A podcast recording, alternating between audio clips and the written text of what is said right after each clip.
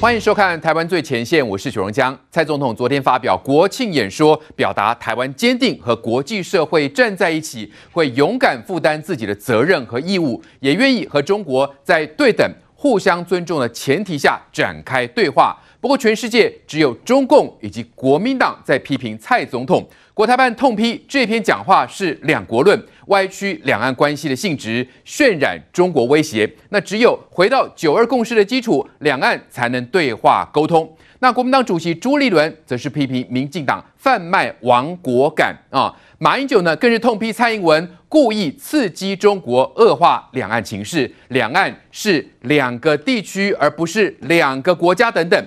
那蓝营呢？今天继续针对外媒报道，一旦两岸出现最坏的情况，美国考虑把台湾的优秀的这些晶片工程师呢直接撤离。蓝委就质询苏贞昌啊，说如果没有台积电怎么办呢？还有人说美国恐怕会让台积电变成美国公司。这些讯息到底是在操作什么风向呢？把台积电变成台湾的风险吗？还有美国只要台积电不要台湾是这样吗？再加上特斯拉老板马斯克说，台湾变成中国的行政区可以避免战争，这些为了商业利益牺牲国家主权的说法，一次惹怒两个国家。陈世忠表达抗议，还提议马斯克呢应该考虑将企业总部设在台北。那蒋万安呢就狠批说这是天兵无知。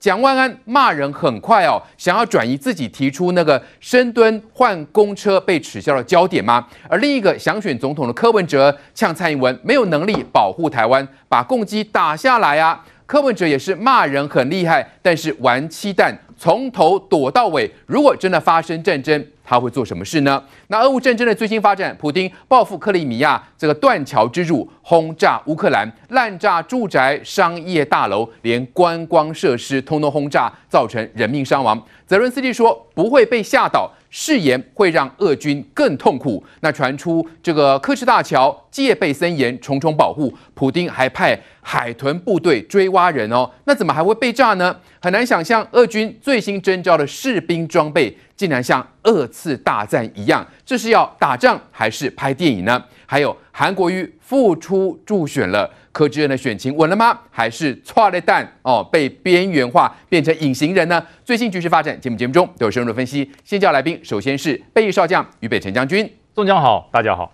好，再是财经专家徐清煌，中将好，大家好。还有政治学教授范世平，中将好，大家好。再是国民党新北市议员叶文之，中将好，大家好。资深媒体人陈敏凤，大家好。还有是资深媒体人王瑞德，中将好，大家好。好，先来关心呢，这是中共批评蔡总统坚持两国论，渲染中国威胁。那国防部长邱国正今天说，昨天还有二十多架的共机飞来飞去，如果这不叫挑衅，那什么才叫挑衅呢？那美国媒体 CBS 专访台积电创办人张忠谋，他表示，如果发生战争呢，一切都会毁灭。我要呼吁北京当局，兵戎相见，绝对不是两岸的选项。蔡总统国庆谈话再谈两岸关系，还表态愿意和北京当局寻求维持和平稳定的方法，但不意外又让中国气扑扑。国台办透过发言人回呛，这篇谈话坚持了两国论立场，渲染中国威胁。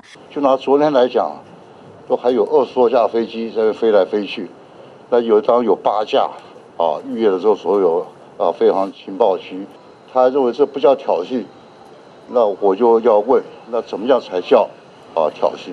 美国哥伦比亚广播公司六十分钟节目大谈台海情势，专访台积电创办人张忠谋。主持人问：为何台湾人认为晶片能保护台湾免受中国国家主席习近平攻击？张忠谋表示，可能是台积电供应很多晶片给世界，或许有人会克制不动武。张忠谋认为，如果那个人的首要目标在经济福祉，会避免攻打台湾。主持人又问：如果中国占领台湾，用一个中国把台积电收归国有，会如何？张忠谋直言：如果发生战争，台积电会被摧毁，一切都会被毁灭。你用武力拿台湾，一切都毁了，连台积电也都没有了。那这个时候，对世界的半导体晶片各种供应链，那是个灾难。所以从这个角度来看，中国不但得不到东西，而且得罪了全世界。好，蔡总统昨天在国庆演说当中呢，表达台湾在全世界的角色，哈，国台办就痛批这是两国论。其实这不意外哦，重点是中国的确是威胁整个的全球局势啊。我们的这个国防部长邱国正都讲了，那现在就说国民党跟共产党竟然是同一口径呢，炮口是对准了蔡总统。那最新的目标是对准台积电吗？来，先聊青黄。现在呢，呃，一些外国媒体有一些这个啊访问啊，包括 CBS 专访张忠谋。那他说呢，如果中国呢是重视经济的话，就会克制动物。那如果说呢，你会用武力拿台湾，那一切都毁灭了。但是前两天我们注意到一个讯息是彭博社。哦，他怎么会说？如果在最坏的情况之下，诶，华府竟然是要撤离台积电的美国工程师，这到底是在操作什么样的风向呢？我认为彭博社的这篇报道是有人在刻意带风向。为什么要有人刻意在带风向呢？因为非常简单的道理。台积电是靠它一家晶圆代工，它就能够撑起整个台积电的制程吗？当然不是嘛！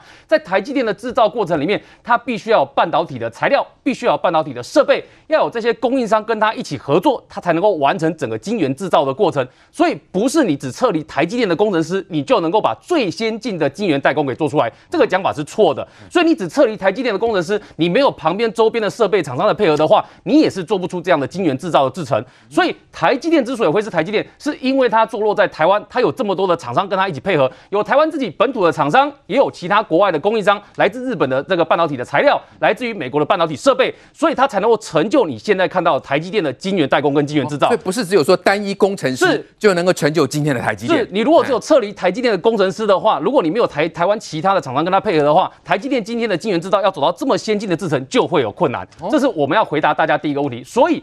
彭博社那边的报道，就我们的角度来看，它其实相当的程度是为了带风向而带风向，所以它看起来，因为彭博社坦白说，一个这么专业的财经媒体，怎么可能会做出这么外行的报道？就你一看就知道，它有些基本的逻辑 A、B、C，它是没有讲清楚的。因为那感觉就是觉得美国只重视台积电的晶片嘛，它可以不要台湾。美国重视是不是有这种风向？呃，美国重视台积电的晶片，也相当程度代表美国重视台湾。为什么？因为台积电的存在是因为台湾特殊的环境，包括人才，还有过去政府这么长久以来的环境所养出来的。最重要的是，台积电现在的董事长刘德英就完成了第三点，他就告诉你，他在接受美国媒体访问的时候，他就告诉你说，是台湾过去这么多年来和平稳定的教育环境，让我们养出了这一些工程师以及这样的环境经济环境，所以才能够培养出台积电。这个是台积电董事长刘德英的讲法，对，所以这也是为什么张忠谋创办人会告诉你说，如果中国想要硬抢台积电的话，那可能一切都毁灭了。所以今天张忠谋这篇访问呢，其实他他讲的话非常的。是深入直接哦，他讲什么？他讲那个人，他说那个人如果是重视经济的话，他就会克制，他就不会武力犯台。反过来讲，如果那个人不重视经济的话，那他当然就有犯台的可能性。所以这表示在告诉你什么？注意，张忠谋的结论是告诉你，那就一切都毁灭了。换言之，一切都毁灭了，也包括美国也没办法得到现在的台积电。所以不是台积电到美国去设一座厂，就代表台积电从此就跑到美国去变美积电就不见了。所以我们要告诉大家啊，因为这几天一直有人用似是而非的言论说台积电，美国现在要做就是让它变成美积电，然后台积电就会在台湾消失，然后到美国去，这就是美国的打算。对，好，我们要因为来有人在讲嘛，就是说，哎，美国是要把台积电变成美国公司，是我觉得扣脸。好，这是绝对不可能的事情。我们给大家三个数字，因为你要用台积电的动作来看他们讲的会不会成真嘛？因为你嘴炮再多，都比不上行动来的诚实嘛。实际的作为才是最重要的。对，所以我们给大家看哦，这个是日经中文网的记者今年到台湾来做的调查。这个调查为什么重要？因为它有三个数字，我们要告诉大家哦。日经中文网的记者来调查的时候，发现说三个很重要的数字。他们发现台湾的半导体对世界很重要。台湾光是现在哦，你知道总投资金额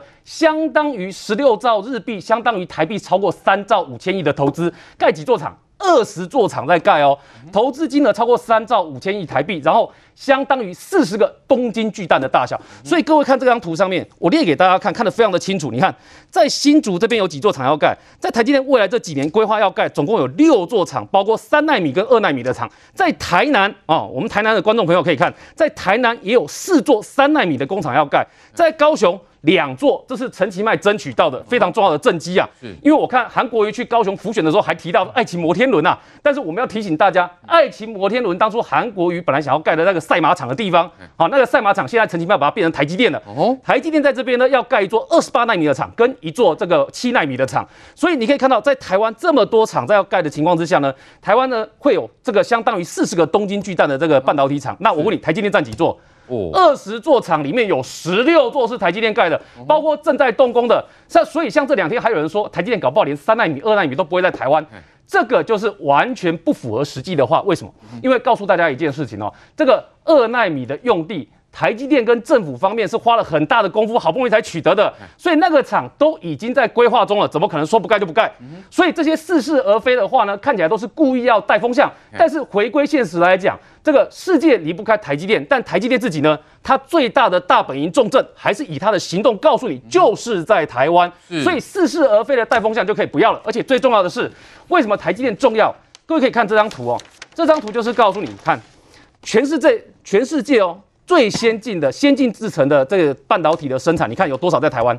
先进制程的半导体有九十二趴是在台湾，韩国只占八趴。你看，哦，所以你看台湾对世界重不重要？哦，所以这个也是为什么人家告诉你说，今天如果真真的哦，中国要对台湾动武，你把台积电给毁掉了，毁掉之后呢，但对世界来讲，对不起，先进制程的九十二趴就不见了。那今天还有人异想天开的在讲说啊，不会啦，这个。共中国共产党就直接接收台积电，直接生产就好了。嗯，这个想法也是错的。为什么？因为晶圆的整个过程里面，从上游的 IC 设计所使用的这些设计的软体，一直到下游这些整个封装测试，今天很多的都是在台湾所制造、所生产、所完成的一个生态链。所以，我们说，你怎么可能说你要接收就接收？老美如果真的不想要给你的话，他阻断你取得半导体材料，他阻断你取得半导体设备。今天就算你老共取了台积电，你也做不出来，所以你也什么都没有。所以这就是为什么当之前中国有学者讲出说他们要夺取台积电的时候呢，台湾这边还有人附和说小心台积电又被抢走。像这个基本上呢，就是完全跟现实不合的话。所以。我们这边还要再打脸另外一件事情哦，还有人用资金的占比来说，说外资哦是台湾的，是台湾的这个台积电占了七七十趴的，说因为外资占七成，说外资因为占台湾台那个台积电的七成，所以说这个美国就很想把它拿走，可是我们要讲清楚哦。这个外资占台积电的七成这件事情虽然是真的，但不是美国自己就占了七成嘛。最重要的是什么呢？是里面有包括挪威的政府的基金，有来自于新加坡的基金，它是来自于很多国家，然后包括政府基金在内的，所以它组成结构是很多元的，来自全世界。它不是只有来自美国嘛？而且常常有人哦，最喜欢拿这个来说嘴，这个是我一定要讲清楚。常常有人拿这个说台积电最大的股东是花旗台积存托凭证，然后说它占比是二十点五趴。说，所以你看，这个花旗是台积电最大的股东啊，所以难怪美国人是台积电最大股东，这个讲法也是错的。为什么？因为这个二十趴是什么呢？是台积电在美国在发行 ADR 的时候，由花旗银行帮他做处理，所以这个二十趴是这样来的，不是拿这个去说哦，所以美国人就是台积电最大的股东，所以美国就可以把台积电变成美积电，所以拿股权去说事哦，这个也是一种带风向，跟现实也完全不合。我们看到台积电的工厂遍布台湾的北中南，是台湾最重要的护国神山群哦。那有人就说它是一个细盾嘛，也的确保护台湾，难怪张忠谋会说，如果你真的要呃武力。攻打台湾真的是要思考清楚，因为一旦发生战争呢，就一切都毁灭了。来，瑞哥，那现在呢，蓝营蓝营的立法委员在立法院哦质询苏贞昌说，诶，如果没有台积电怎么办？万一台积电离开了，诶，这到底怎么回事？台积电看起来是不可能会离开，也不可能会消失啊。那问这样的问题呢，是在操作什么呢？又在操作以美论吗？对，没错。那么事实上呢，台那个台湾啊，不可能没有台积电，而台积电也不可能全数离开台湾。那么中共如果一旦攻打台湾，各位，全世界就没有台积电。很简单，为什么？你以为最近一直放了风声，那么一些人呢啊，啊，透过各种的管道说，有的人说中共打台湾绝对不会打台积电，所以来了以后就直接占领台积电，就变成他的。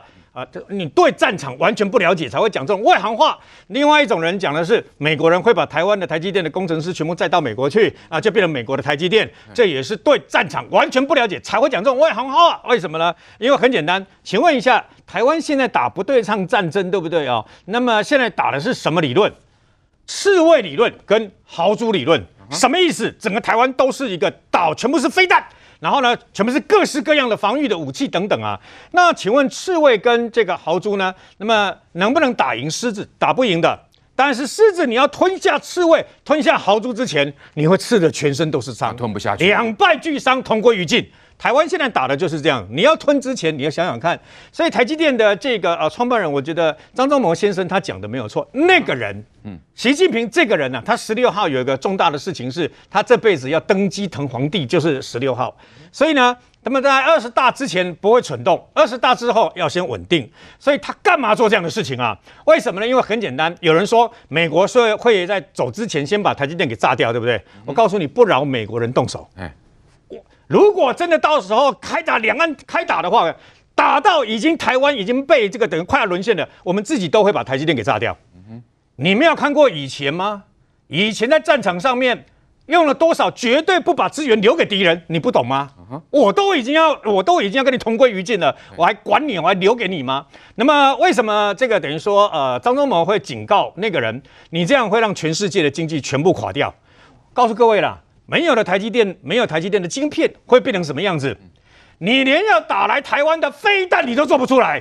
我不客气讲，就这个样子了。你们的飞弹没有台积电的晶片，你做得出来吗？你们的飞机没有台积电的晶片，你们做得出来吗？有人，国民党的一些人不是一天到晚在那边讲说，哎呀，这个民党执政了以后，你看以前都在说啊，这个跟两岸的关系，你们现在不是两边的，我们台湾跟日跟那个中国的这个贸易额啊，不是越来越多啊，然后怎么样？那你要知道，这个贸易额是对方，对方依赖台湾的程度远超过台湾依赖对方的，因为很简单，几片晶片的价值比你几货柜的农产品外销到中国去啊，还要来的贵啊，你知道吗？那么如果没有台积电的话，不好意思，你米比迪亚的这个电动车一样也做不出来。对，很简单嘛。那所以你要来炸吗？你要来炸了？你要来这个这个弄这个所谓的台积电吗？谁也得不到便宜啊！美国人得不到便宜，中国人得到不便宜，大家同归于尽。那同归于尽，各位想想看，没有晶片会怎样？在去年，那么全世界疫情很严重的时候，两个全世界的强国特别到台湾来，还特别去参访台积电，特别拜托蔡英文总统在晶片的部分给予方便。一个叫美国，一个叫德国啊。你要知道台积电的这个所谓的先进制程的这个等于说晶片，它占有多崇高的这个地位啊？对，呃，更崇高的是五到十年之内没有人能够这个等于说呃这个超越嘛。美国在上个礼拜直接宣布，先进的相关的台那个晶片，对不对哦？呃，而尤其是技术是从我咱们过去的话，机器是我咱们过去的话，不准卖给中国。一下子让中国 GG 了。对，我讲坦白了，现在该该紧张的是中国啊！如果没有这些，中国现在之所以恭维它短线飞弹可以一直做，为什么？Money 赚钱啊！对，如果一旦没有，首当其冲垮掉的是中国，不是台湾，也不是美国啊！所以呢？你去想想象，那用想象空间说啊、呃，把工程师这个运回这个呃美国去啊、呃，就变成美国的台积电，然后再把这边的厂房炸掉，让中国不会能够拿到这个德国台湾的台积电，或者是那么他们自己打来我们的台积电怎么样？我告诉你啦，为了保护台积电，我们在台积电的周遭早就放了防空飞弹啦。你知道吗？为什么？因为大家你想的，我想的，大家想的都一样啦。对，那如果那个人发疯了怎么办？也他有可能用飞弹打、啊。对。那个人如果发疯了，我就让，反正我中国都已经卖的已经卖个机关挺多对吧？哈，我就干脆打你，让你美国也没办法先进的这个芯片嘛。所以我们现在讲的是一个道理，不要道听途说，不要想想到人家怎么说，我们就拿来，还拿着国会殿堂上，竟然用这种东西去质疑我们的这个行政院长。对，所以，我们看到这个张忠谋接受 CBS 专访，其实已经提到了一个非常关键的问题。哦，这个对岸，如果你真要打，那就是会让呃全世界就毁于旦哦，真的是会一切都毁灭，不光是台湾而已哦，全世界其实都是息息相关。但现在呢，国内有人把它倒果为因吗？来，于将军，因为国台办就说嘛，你这蔡英文昨天的谈话就是两国论呐、那很明显，邱国正就讲了，共机一直来，中国就是主要的威胁嘛。但现在呢，呃，蓝营不演了吗？包括赵赵少康都说啦，这个投给民进党就是带来战争，年轻人就要去打仗哦，就是因为因为选举的关系，所以开始倒果为因吗？呃，我觉得这已经完全显现出了一件事情：什么叫英雄？什么叫狗熊？英雄遇到事情挺起胸膛捍卫我的家园，捍卫我的国家；狗熊是遇到事情把你的朋友推到前面去，说都是他不对，要杀打他就好，不要打我。英雄狗熊完全出来。什么叫做呃支持谁就是上战场打仗？那么以前我们在民国七十二年，我投笔从戎当军校的时候，难道我是爱打仗吗？难道我是天生好战吗？难道我是觉得日子过得太好，我非打仗不可？敌人不来欺负我，我怎么会上战场？这就是重点呢、啊。对，人家以前从小到现在，你到夜市去，还会在放这首歌，叫《哥哥爸爸真伟大》。名誉到我家，为国去打仗，当兵笑哈哈。难道当兵都是爱打仗？难道当兵都是挑衅？难道？做一个军人，从事勤训苦练，保卫国家，叫挑衅，叫做爱打仗，叫上战场，这叫什么？英雄跟狗熊的区别，一分就分出来了。对，英雄跟狗熊就这样分出来了。那么这些人嘴巴上讲的，我超爱中华民国，我为了中华民国，我可以赴汤蹈火。爱中华民国有两种，我就像以前我在部队哈，我我们喜欢养狗，我们喜欢养狗，你知道，那个老士官长也爱养狗。他看到我在养狗，他就跑过来说：“嘿，小连长，你也喜欢狗啊？”我说：“对，我喜欢狗，可爱啊，我也喜欢。对，我喜欢是把它当宠物，或者把它当成卫兵帮忙站哨的狗。他喜欢是把它做香肉，你知道吗？哦、把把它做成一锅。所以你我喜欢的狗不一样。所以我说，哎，这太残忍了。我喜欢养它，帮我们站卫兵，陪卫兵一起来度过漫漫长夜。而你喜欢吃掉它，这个不行。就跟中华民国一样，一个中华民国各自解读。我们爱中华民国，我们热爱中华民国，我们愿意用我们的生命。”上战场又如何？如果敌人来侵犯我、侵负我，敌人来来这个攻击我，我在所不惜。我愿意保家卫国是理所当然，但现在被扭曲转化成是带来战争。对，年轻人去打仗。对，哎，那如果这些人你不想打仗，就有个办法，跪下去投降，跪下去。我告诉你，跪下去是不用打仗，跪下去接受凌辱，凌辱比战争还可怕。我讲，我们跟敌人在战场上，我们一比一，我们不要输赢，我们爱我们的国家。大不了我们为国捐躯，我光荣，我骄傲。可是当你跪下去以后，敌人依然要侮辱你，那种侮辱远远胜过在战场上跟他对决，因为你就是 loser 嘛，你就是没本事嘛，就是我开出的条件，你全部照单全收嘛。那么跪下去的凌辱会超过上战场一百倍。那么中国的解放军，这个中国共产党，他会尊敬你吗？当你投降以后，他会尊敬你吗？这太多了。对，当时国共内战投降的人全部上北韩战场，全部都上，无一幸免。否则的话，为什么会有这么多的在北韩的反共意识到台湾来？他说，我当时误听了共产党的谎言，告诉我说我弃枪投降就可以回去弃甲归田，过安安适的生活。谁知道北韩战争一发生，这些国民党投降的人全部上北韩战场当炮灰。所以大家还要再重演一次吗？对于共产党，你还要再相信一次吗？对，这么多的历史一再的告诉我们，共产党不能信，你还要信，还说呃这个就是上战场啊？那只有跪下来吗？所以另外我讲哈，台积电的事情是因为以美论吵不成，他就开始呢唱衰台积电论，就说哎现在有美国，美国不听你了怎么办啊？你还有台积电，那如果如果没有台积电呢？为什么会没有台积电？就是因为你们这些人呢、啊，你们这些人不断的唱衰，你们这些人不断的说哎中国好厉害。解放军好强，国军守不住，一个飞弹打过来，我们就全完了。我都亲耳听过。对，在一个聚会的上面，他说：“哎呀，国军啊，现在不行啊，这都是哈家里的宝贝，没办法打仗哦。你去看看解放军，他那多强啊，那个福建号啊，哎呀，多大啊！我就心里想，我说，哎，你要不要买机票？我买机票干什么？到对岸去啊，直接投共啊，对不对？你直接投共啊，就变成他强的一边啊。”哎呀，没有啦！我们中华民族啊，要变得很强大，才可以跟美国对抗。你看这是什么？偏向邪恶的一方。那我就直接问他一句话：我说，那你觉得泽伦斯基对不对？泽伦斯基挺起胸膛抵抗俄罗斯的入侵，他让乌克兰有尊严，对，继续存在今天。那你觉得泽伦斯基是不是应该第一天就投降？那如果你的概念就是泽伦斯基是错的哦，乌克兰是错的哦，乌克兰应该挨揍。乌克兰被俄罗斯打不是因为俄罗斯强盗，是因为乌克兰太欠打，是不是这样？不讲话。所以我说这些人哈，就是不断的用以美论，用没有台积电怎么办？没有护国神山怎么办？对，我告诉你，台湾什么都有，最不缺就是这种背骨的人。这些人想回去，一张机票，曹董讲过，如果你没钱，曹董帮你买机票，把你送回对岸。一九四九年你要来，现在你还想家，你要变成中国共产党的余孽，请变。快走不留。对，的确，这个是非观念真的是要非常清楚哦，要分辨清楚。只是说，现在是不是把它颠倒过来？很多的这种想法呢，都去把它偷偷转换这种概念。来，敏敏凤姐，因为现在说操作这以美论嘛，哦，我们说过去应该是错误，是在中共那边，因为是他那边可能要发动攻击武统台湾。现在把它转换成，哎，台积电最后是被美国拿走，是不是有这种转换概念的这种作这种作用嘞？对啊，这个就是在所谓离间台湾的政府跟美国的感情嘛。都呃，就是他他最后会导论到说，美国人呢可能就不会保护你们整个台湾，他就把他要的台积电这些人挖走就好了。那你台湾工程师上最后一班班机离开台湾，对，然后你生死呢你就随便了。那中共打来了，我只要台积电，我就是呃把台积电工程师什么设备可以运的运走，我觉得这种东西是很恶毒的说法啊。其实我觉得这个除了刚才嶔煌讲到说，整个台积电它的整个产业链都在台湾。当时美国要求张忠谋去台积台积电去美国设厂的时候，要求了多久？台积电为什么不肯？但那就是因为这个整个水土环境不适合美国嘛。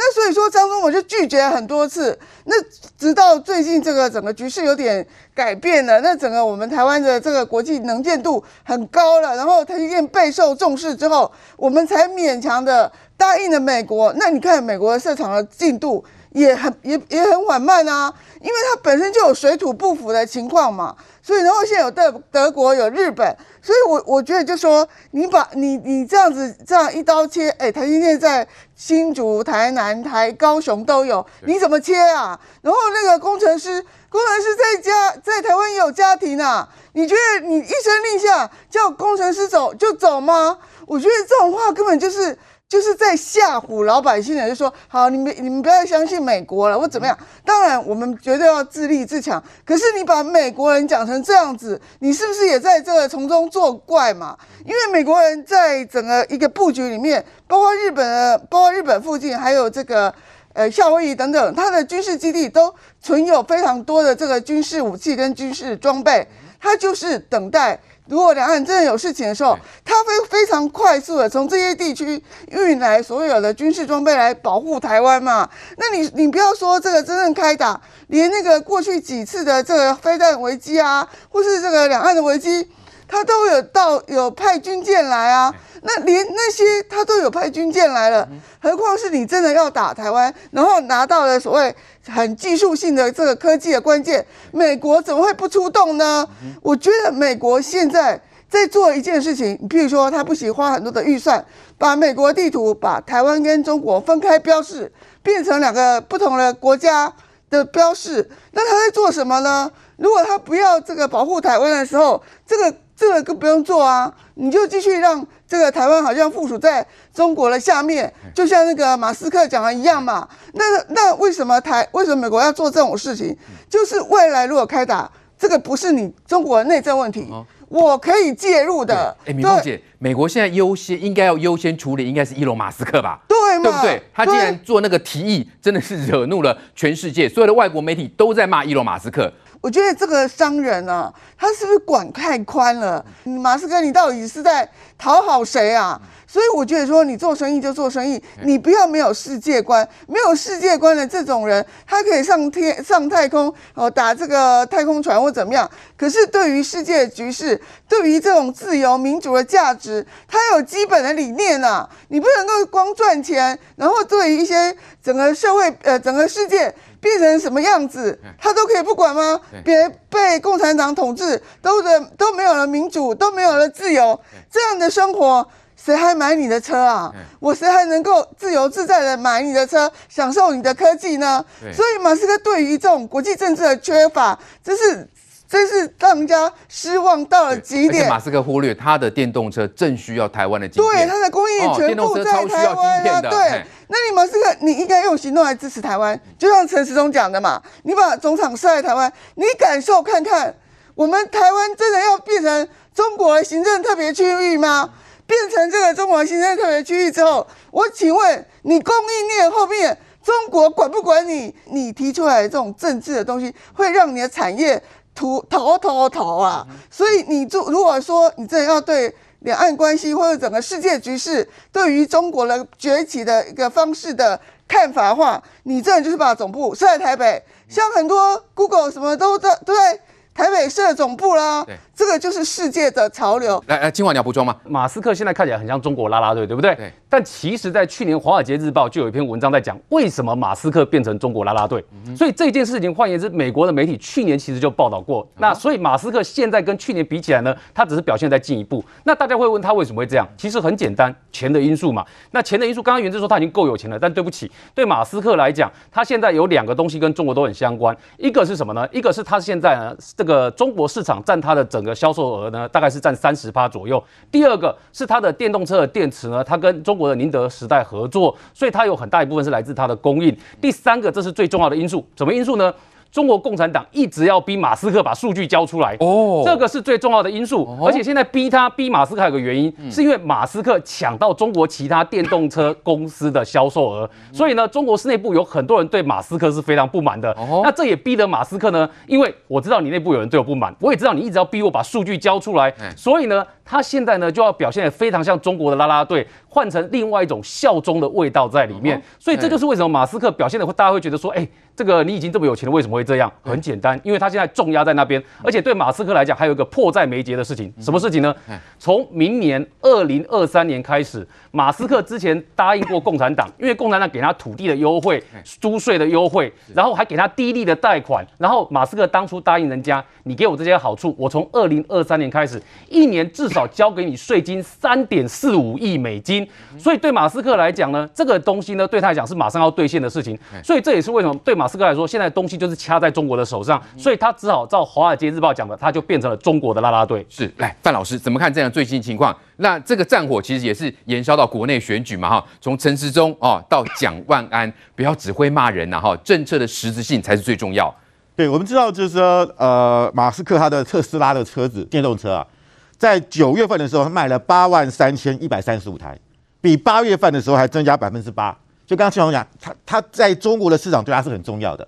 但是我觉得这也给商人一个很大的一个戒引戒了，就是说，你今天中国给你低利的这个贷款，给你好便宜的土地，他的目的是让你上钩嘛。然后最后呢，把你整个给把你绑架起来啊，最后你就等于说被被被中国给呃生吞活剥了。对，所以这就是。一个画一个陷阱，让你踏进来。那我觉得马现在就是变成说，啊、呃，这个马斯克他被人说，他这个脚已经伸进去了，他拔不出来了嘛。拔不出来怎么办呢？他只能够讨好中国嘛。所以他讲说，我要什么成立中国特区。但是中国也很妙了，中国第一开始听他批评他，哎，干涉内政。为什么？因为特区是什么概念？特别行政区嘛，就香港跟澳门嘛。那台湾人对这个特区是非常的反感嘛。你看那个一国两制，台湾人百分之。九十都反对，连国民党都反对嘛，所以他认为说你你这个马斯克是不是搞一个什么低级红啊？就是表面上吹捧中国，哇，特区很棒，啊，事实上是给中国下套嘛，因为台湾人讨厌嘛，所以一开始就说哦，你是不是别有阴谋？你干嘛要提台这个特区台湾？台湾人一定反弹嘛。结果呢，后来才发觉，哎呦，马斯克还真是真心诚意了，后来还来改口了，转过来给给他肯定他嘛，表示。中国跟马斯克的跟跟这个马斯克两个人的互信基础是很薄弱的嘛？对，所以我我真的觉得就是说，从这个事情也看得出来，说他现在讲这个所谓的台湾特区，当然他就是这个政治表态，希望我能够延后把数据拖给给中国，因为他知道如果我数据给了中国，谁敢开特斯拉？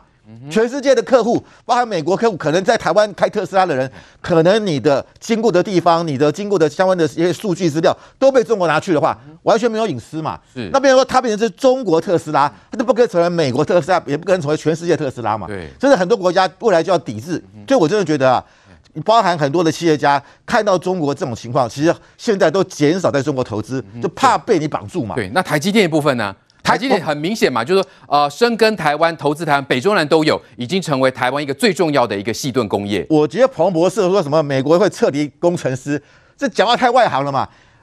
台积电什么最重要？光雕机嘛，我们知道荷兰这个生产的艾斯摩尔光雕机，对，全世界有一半的光雕机都在台湾。那光雕机是我们整个晶片制成当中最关键的东西。美国是禁止艾斯摩尔光雕机卖给中国，那韩国之前要买买不到，三星要买买不到。台湾为什么买得到？因为荷兰相信台湾，他不但在台湾设立，还卖给台湾，还设立训练中心哦。所以台湾有的这个光雕机才能够制那么三纳米、二纳米的晶片嘛。所以你光是什么工程师去有什么用？你没有光雕机也没有用。而且我们知道半导体它是个上中下游的产业，你去看啊，竹科、南科周边都有很多什么化工厂、什么涂料厂。很多都是日本人投资的，所以它表面上是台湾的公司，它是一个国际大公司嘛，所以讲说什么啊，光工程师撤离这个外行话，外行话。所以我我真的比较讲，如果今天你看那个 CNA 的那个呃，是在这个今年二呃，在这个月二号拍播出美国的国防国防部长奥斯汀的访问，他说拜登说要防卫台湾，台湾台湾关系法是说协助台湾防卫，那到底哪个是对的？结果他会说美军准备怎么做呢？奥斯汀讲说：“我们随时准备啊，维护我们自身的利益，还有履行我们的承诺。这两句话什么意思？第一个，我们台湾关系法我们要履行承诺；第二个，台湾就是攸关美国的利益，嗯哼，所以他把美国的利益当台湾的利益跟美国利益绑在一起。他说我们要捍卫我们的利益，什么意思？就台湾的半导体也好，就是美跟美国这个结合在一起的嘛。所以我们知道，今天如果台湾被中国占领了，中国就直接可以夺取台台积电的光雕光雕机，台台台湾的晶片变成 Made in China 了。所以我们看到现在美国为什么啊，第这个禁止这个半导体晶片送卖给中国，就是要。控制你嘛，或者卖给俄罗斯，就是因为你乌攻打了乌克兰，所以我觉得美国现在是把台湾的安全跟美国的安全绑在一起。很多人说啊，美国这这个现实主义怎么会帮你台湾打仗？他不是帮台湾打仗，他帮美国自己捍卫安全，捍卫。因为我们知道，台湾如果被中国占领，第一个倒霉是什么？就是美国嘛，它的第二岛链关岛、夏威夷就可能被中国攻击，而且我们知道。台湾海峡是美、韩国跟日本石油跟天然气运输的一个重要的渠道。就为什么安倍晋三说台湾有事，日本有事？还有台湾南部接的是整个的南海，南海我们看到中国最近不断的在主导交，影响是东南亚。所以台湾的地理位置太重要，对美国来讲是非常重要的一个。如果台湾被占领，美国本土可能都被受到影响，安全受到威胁。再来，台湾是所有华人世界的唯一的民主政体，新加坡、香港、中国都没有民主，台湾有啊。台湾的民主是在美国的协助之下成功的民主转型，所以美国不能够让台湾被一个民主的台湾被一个共产的中国给占领。那对美国人来讲，美国价值不存在啊。台湾是美国一个最好跟第三世界国家宣传民主的一个样板嘛。所以我觉得基于这三点来讲，美国一定会协助台湾，但是我们人人救，我们必须要自救。我们自己没有作战意志，美国也不会帮你啊。所以我们一定要怎么样的？提升我们大家的战斗意志，我们的决心，而不是像国民党每天唱衰。所以我觉得我们自己的不不没有决心的话，那美国当然做闭上关嘛，就跟乌克兰一样啊。你泽连斯基你没有奋斗的精神，世界各国也不会援助武器嘛。所以我觉得。蔡英文在昨天的这个这个双十国庆讲的就是说，没有半导体就没有台湾。对，那怎么样为有半导体，就是要有坚实的国防来保护这些工厂。对，所以我觉得这两者是相辅相成。那国台办是啊，是把它啊导果为因啊，把这个所谓的哈呃说小英的渲染威胁，那渲染威胁，国内就有人去配合吗？就是里应外合嘛。所以我真的觉得很可悲的是，今天包含这个国民党也好，包含马英九，马英九还说。哎，两岸不是国与国关系，两岸是两区的关系。那他过去八年当区长吗？所以，我们我们今天起码我觉得，起码是中华民国对中华人民共和国的关系，当然是国与国关系啊。对啊。他就讲过什么宪法增修条文，什么讲那个法将，每天那边法条里面那边挑三几，这边挑三拣四，两岸关系就是两国关系。他说：“哎，我们两岸互不否认那个主权，互互互互不否互不承认主权，互不否认治权。嗯”没有错哦，我们不承我中中国从来不承认中华民国主权，他有承认治权吗？他对香港的这个一国两制，香港特区政府他说了一国高于两制，而且已经没有两制，有一制喽。对，那我问你，习近平他在二零一九年提出了一国两制台湾方案，就是未来统一之后，台湾就是跟香港、澳门一样，就是一国两制，甚至一国一制。他有做，他有承认台湾的治权吗？他也没有嘛。对，所以我真的觉得马英九讲这个话。罔顾事实，那我觉得就是要让对岸承认我们的主权，就是要让对岸承认我们的治权啊！但我觉得什么啊不啊不承认主权，不否认治权，那根本是天方夜谭啊！那我觉得包含像马英九的这些讲话，好，或者是赵少康的讲话，这种失败主义啊，我觉得真的是不应该啊！这个是唱衰自己，好像我们只能够啊跟中共卑躬屈膝。这样子去祈求中共对我们的怜悯或对我们的宽容，我觉得是缘木求鱼。共产党只跟有实力人打交道，你以为你跟他磕头，跟他跟他卑躬屈膝，他就他就同情你吗？他绝对不同情你。所以我觉得我们一定要有自我防卫的能力，而且这样中共才不敢轻举妄动。好，蔡总统的国庆演说呢，引发国台办跳脚哦，说是两国论。那想要选总统的柯文哲是不是又逮到机会了呢？他就呛蔡英文啊，你把攻击打下来啊！哦，来请教瑞德哥了，借由这样的一种声势哦，是要呃借由昨天啊发嗡嗡包哦，是要拉抬他自己的声势吗？那特别是他的个性是不是显露无遗？从前两天他去参加一个七弹活动，是不是就可以显现出完全是躲在背后，然后在伺机要来收割所有的成果吗？你有没有看过棒球赛？棒球赛决定胜负的人啊，最主要是靠投手投出球了以后，捕手接住球啊。那捕手都会跟投手做出暗号，你这个要投好球，这个要把它给三振。你有没有看过？那么投手永远都是投坏球的。永远投坏球，你就保送对方了嘛。对，你有看过打鸡蛋的人全部躲在后面吗？我觉得如果这个是于北辰将军的属下的话，早就 fire 了。我讲坦白了，出去给我跳三个技术，一个技术三十个交互蹲跳，就是这样子嘛，对不对？岂有此理？哪有这样的人呐、啊？为什么连正面迎战、正面迎敌的勇气跟他的技术都没有？啊，我也不会压抑。为什么？全台湾最怕死的不就他吗？各位，请请把你的记忆回到几年前。在一个公开的一个场合里面呢，呃，柯文哲呢接受一大堆媒体专访，记者都站在他前面，一大堆麦克风全部在他前面嘛。突然间，从好几公尺外冲来一个人要丢矿泉水瓶，哎，对，然后丢。记得那个画面吗？他马上蹲下来。哪一个记者先去躲？这些记者都是非常敬业的，没有人躲啊。对，唯有一个人在镜头的正中间，咻的赶快躲起来。谁？柯文哲。对，我跟你讲，第一时间。就好像社会新闻里面讲暗中出供一样，第一时间的第一反应就是你心里面的真正反应，赶快人赶快咻躲起来，怕东西打到他，不是吗？嗯、这就叫做柯文哲，不是这样子吗？对，抽几个嘴，干扬几个嘴，那张嘴呢，专门攻打我们台湾的执政党民进党，攻打八年前一手栽培他，一手支持他，才让他当上台北市长的这个民进党嘛。嗯，当然讲到对岸去，两岸一家亲呐、啊。对，对不对？亲上加亲啊，自己人呐、啊！我讲坦白就这样子嘛。嗯、你为什么不敢用攻击批评台湾？那么相关政府跟相关局势，你那张嘴不是最会讲了吗？你为什么不敢去批评共产党？对，我就不懂啊！一天到晚在讲说什么说什么陈时中要替这个疫情要去负责任干什么？全世界因为来自于中国武汉的这个病毒死了六百六十五万人，你为什么不谴责中共啊？你敢谴责吗？你要看他谴责吗？完全不敢说一句。你谴责看看嘛，骂一下习近平哦，打个乒乓姐嘛。习近平十十月十六号马上要登基了嘛，乒乓姐的红怎样搞的？柯文哲真的是站在台湾嘛？那么事实上这次的柯文哲也是一样，他说每次只要讲到两岸的问题，他要怎么样，马上就要讲了。那你把台商撤回来，不要让台商在那个地方啊！要不然你把攻击打下来啊！他就用这种情绪性的一点水准跟一点最基本的，那么军事素养、国际关系、两岸问题全部都不懂。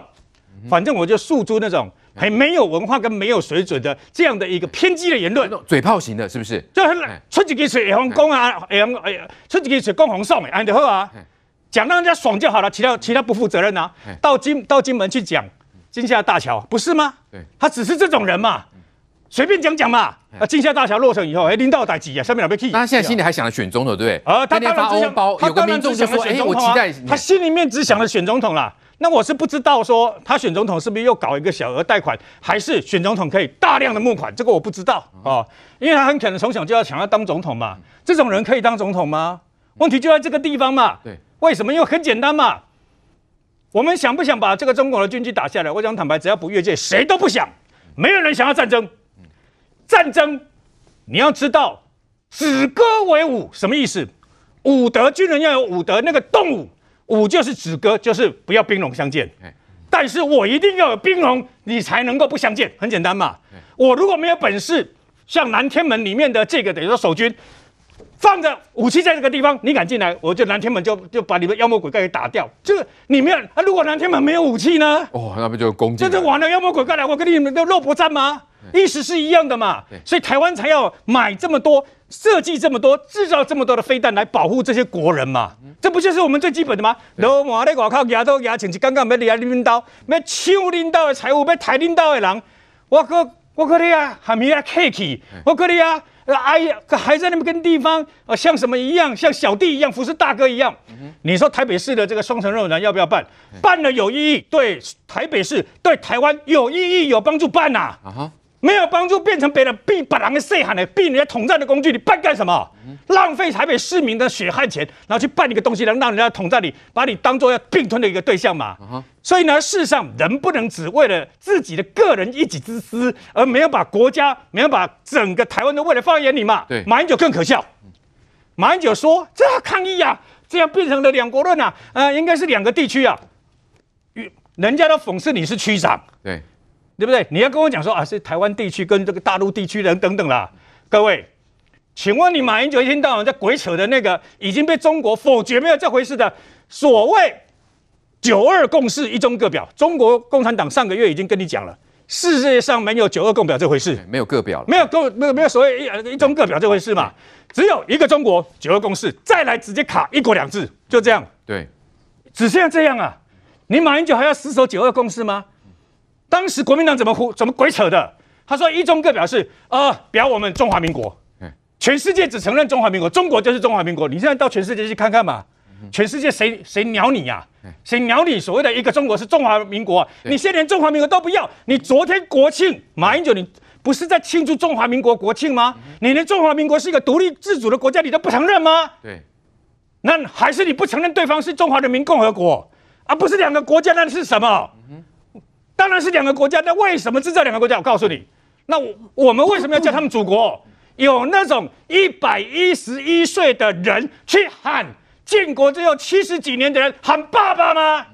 从昨天一个呃台湾国庆了哈双十国庆一个后这个延续的一个衍生的一个话题，就是谁能够保卫中华民国呢？哈，当然国民党一直在讲说，哦，这次的国庆呢，呃，没有所谓的什么中华民国的意向，哈，一直在那边批评。那甚至呢，我们的前总统马英九都还讲说，哦，两岸呢是两个地区，不是两个国家了，哈。这个讲到两国论呢，马英九就非常的害怕。那再来就是想要选总统，非常这个哦，想要当总统的这个柯文哲，哈，那就要看看啊，他真的能够呃保卫台湾、保卫中华民国吗？来，于将军，从他的实际作为就可以看出他的内心深处到底是不是真的能够带领。军民勇敢的这个抵抗外侮嘛，还是说始终的是躲在后面？他就说呢，等对手子弹打完，我再一个一个击毙。真的有这样的机会吗？我讲哈，我们带兵有一件先决的条件，叫做 follow me，跟我来。呃，很多人说，哎，俞北辰没有打过仗。我告诉你，我曾经经历过比打仗还要更难处理的事情，就是我们去救灾。当我们好不容易挖土机挖出第一具大体的时候，你知道吗？在没有挖出来之前，每个阿兵哥说。我第一个去台，台里有荣誉架，我第一个来。真正挖出第一具大体的时候，中将你知道吗？你看，我看你，没有人敢碰啊，这样子，没有人敢碰，因为那个大体接触空气之后，它会急速改变，变得会浮肿，没有个弟兄敢碰。那这时候我们是指挥官呢、啊？难道我们说，哎，你过去，清华你过去，你不去就禁足，不去关禁闭，不是这样，怎么办？我去哦，当场最高阶的指挥官，身先士卒，我去，对我说，你们先不要碰我。跟着这个营的营长，我们俩下去。哎，对不起，我主官带头。对，我们开始做这个这个动作之后，弟兄都敢碰。那如果你主官是躲在后面，啊，你去死啦！你去啦！你去啦！你去啦！就是柯文的最最大的口头禅嘛，对不对？谁会去？啊，你你你你的命比较贵，我的命比较贱，不是这样的。由此可见，他不是一个合格的领导者。嗯哼，他是一个奴役别人的领导者。这种人当皇帝可以，但是呢？当全民的领导者资格不够，对，所以我讲哈，很有可能就是把狼烟那西北料，对你去你去冲锋陷阵，他们讲得很清楚啊，在后面等到子弹打完了，我出来击毙啊。那请问你有多少个你的袍泽、你的伙伴要出去挡子弹？对，别人都把子弹挨完了，你跳出去收战果吗？收割战果，这不是一个有道德的领导者。柯文哲跟马英九这两个同样当过台北市长的人，他的这一番话让我心中感触良多啊。柯文哲应该是叫做无知。马英九这样讲出来，我觉得那那这几他因为他当过总统了，简直是无能的。为什么要这样讲？你知道？柯文哲说打下来啊，越界的飞机打下来啊。为什么说他无知？你知道？我请问柯市长，你知不知道台北市的上空什么地方是我们防空兼击区？你知不知道？你不知道，所以我说你是无知嘛。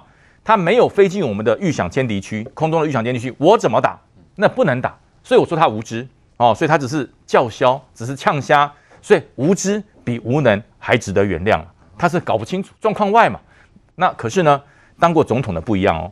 你是三军统帅，对，你是三军统帅，你很清楚，你效忠的是什么？中华民国。嗯，你是中华民国总统，对，你帮我受接的时候，你告诉我我是中华民国赋予的陆军少将，那我怎么会是个地区呢？对，那那如果是个地区的话，对不对？那我的任官令要改喽，我的将军任官令要改喽。我不是中华民国赋予的陆军少将哦，我叫做台湾地区，或是中华民国所属地区，或是中华人民国人民共和国所属地区的这个台军少将，我不接受啊，我不接受，我当然是一个国家，对，我永远是一个国家。我记得我在民国七十二年第一次到军中的时候，我讲了一句话，我说对方的中共哈，呃，实在很蛮横不讲理，好话吧？我告诉你，我被罚了五十下交互蹲跳啊，什么中共匪伪政权呐？你怎么可以承认它是一个合法的国家？它是篡夺了中华民国，它叫匪伪政权。我为了这个事交互蹲跳五十下，从此之后，我一直到我任官前，我不敢讲中共，更不讲敢讲中国，永远叫他匪伪政权。马英九比我大，年纪比我大，你在当兵的时候没有经历过吗？你在当兵过的时候，你敢跟你的长官讲说我们是两个地区吗？对不对？我不是一个国家吗？如果你在当兵的时候你这样讲，说句实话，你也当不了总统了啦，你早就被抓去抓去关起来。但他当了总统之后，然后卸任之后，竟然贬义中华民国为地区，你居然把你曾经热爱的国家对，所以我才区我才讲嘛，热爱国家的状况个人不一样。我是中华民国派，他们也说他是中华民国派。我是愿意舍身取义，为了中华民国粉身碎骨，我绝对保卫到最后一刻，而且我是备役少将，我不会打打仗的时候跑掉，像柯文哲一样躲在后面。可是你曾经是我们的三军统帅，你是我们的最高领导者，对，你怎么会告诉全国人民说没有？你如果说讲我们是个国家哈，对方会打我，那那那把我的三十二年还给我，我不要当兵了，我不要当兵。原来我是玩假的，原来我被你骗了这么多年，不可以这样。你这样子对军中的这些现役的这些士官兵、这些保卫国家的士兵是一种侮辱。对，我当然要告诉电视机所有朋友，这个有有弟有子弟在当兵的，中华民国当然是一个主权独立的国家。对，中华民国永远跟中华人民共和国互不隶属，我们是两个国家，两国论，两国论又怎么样？我告诉你，我们从来不会承认对方的匪伪政权，只是现在他比较大，他赚的钱比较多，有钱就去跪求，就去舔共了。我觉得这种人还真的不值人家看得起。如果如果这样讲，人家就要打我，我就要说，那军人废掉，不要军人了。对啊，不要军人了。两国论是的确是事实啊，这就是现实的状态，不就如此吗？就是事实。如果我不是两国人，为什么我们的护照跟中国中华人民共和国不一样呢？对，为什么我们就是两个不同的团体？他是解放军，我是国军呢？当然是两个国家。你到现在还不敢认清这个事实，只为了怕打仗。我讲，我们绝对不轻启战端，但是我们绝对有保卫国家的决心，这才可以让执政者、让总统、让所有的外交人有能力去跟对岸去斡旋、去谈嘛。对，如果把国军极度弱化、弱化，你连你是个国家都不敢讲。我说句实话，当国军没有士气，当国军作战能力瓦解的时候，对，我告诉你。中国不会武力犯台了，对，直接接收。是来范老师，所以我们说这个想要避免战争，不能够自贬国格啊。再来，柯文哲的这种呃想法，陈时中就讲了，你不能把民主意识当成是你吃香喝辣的筹码哦，拿着台湾的民主，然后来选想选台湾的总统吗？对，马英九说，他说批评蔡英文说不要再讲什么两岸互不隶属了。那请问一下，两岸是互相隶属吗？那我们是隶属在中华人民共和国下面吗？那不是自甘堕落，变成自甘为地方政府吗？所以，我什么当然两岸是互不隶属啊！我不隶属你，你也不要隶属我，两岸就是各自独立的政治实体嘛。我觉得这没有什么好争议。那我觉得马英九说：“哎呀，什么呃呃，蔡英文呢不能够团结人心呐，只会刺激中国啊，恶化两岸关两岸情势。”请问一下，我们双十节那天不是很团结吗？是谁在不想团结？是谁在跟对岸唱和？所以我真的觉得就是说。马英九，你作为台我们中华民国总统，然后他说：“你看哦哦，不要再用什么啊、呃，这个台湾 National Day，就台湾的这个国庆啊，用要用一定要用什么中华民国国庆。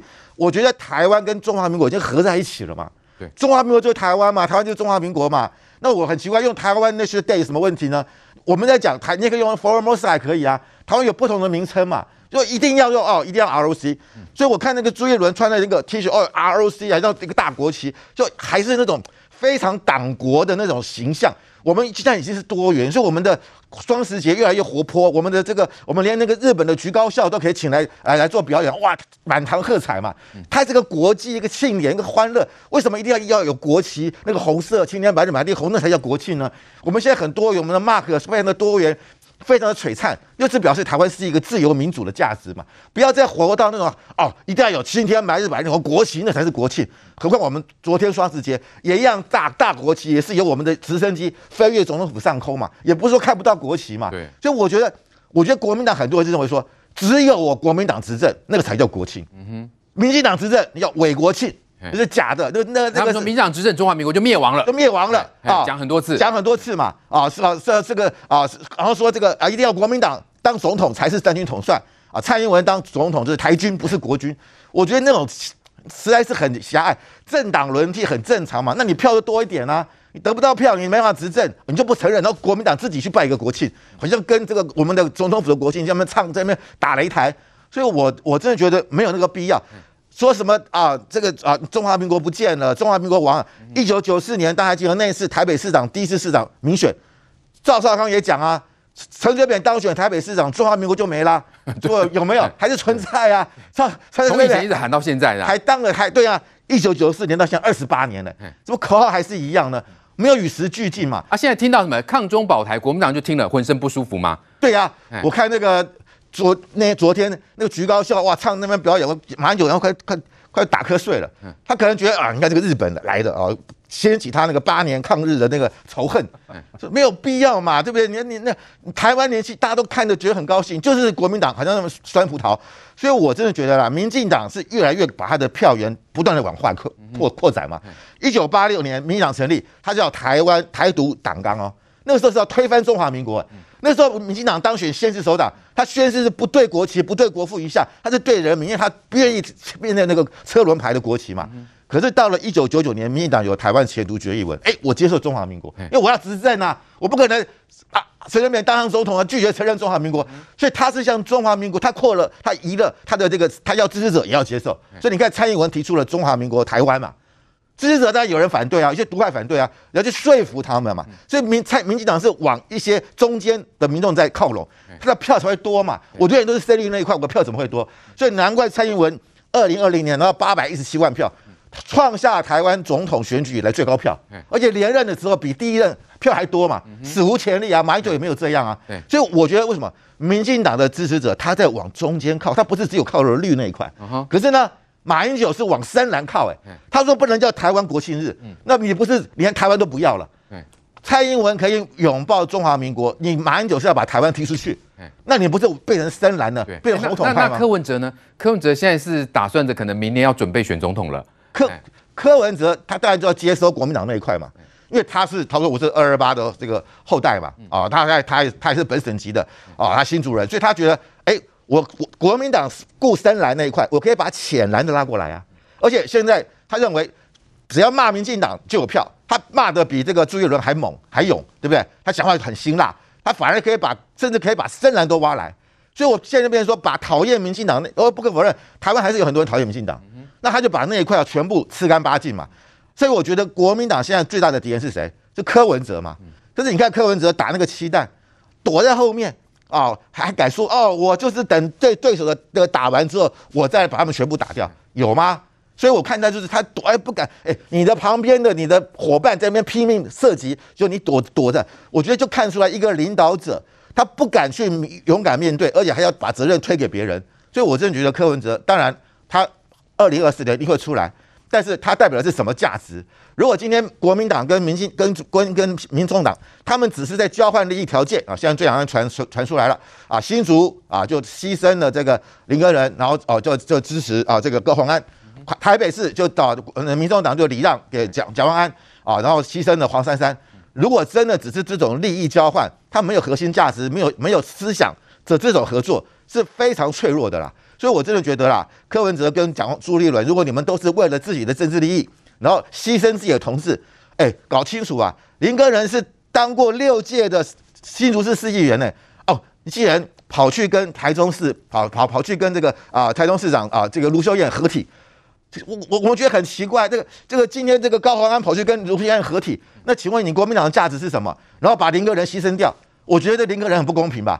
黄珊珊也是你民民众党这个提名的，你柯文哲为了要选总统，要把他牺牲掉啊，去听蒋万安。所以我觉得一个政党如果没有灵魂的话，这个政党是没有希望、没有未来的。好，再来关心俄乌战争的最新发展啊，在克里米亚大桥被轰炸之后呢，普丁很明显在进行报复，所以呢，这两天呢，对乌克兰是狂轰猛炸，包括针对一些观光设施，好，连这种天空之桥也轰炸，还有呢，能源设施以及呢，三星厂都被俄国轰炸哦。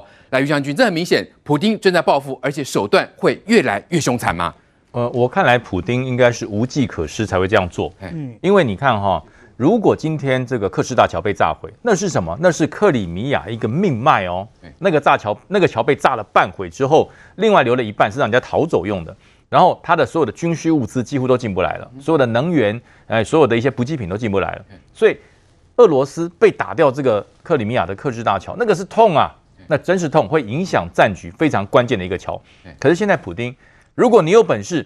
你也找到乌克兰影响战局最关键的桥，例如说这个内伯河上面这么多桥，让乌东乌西分两边，他没有打不到，为什么呢？不敢太近，不敢太近，他只有用远程的飞弹来打，打哪里？你看打乌克兰三星的一个总部，然后打德国的这个签证的地方，然后打。能源也没有打中，打旁边，然后打俄罗斯公园的一个玻璃围桥，人家打你的克制大桥，你去打公园景观桥，对，这叫什么？脆弱的内心，就是乱打一通啊，得到一些慰藉。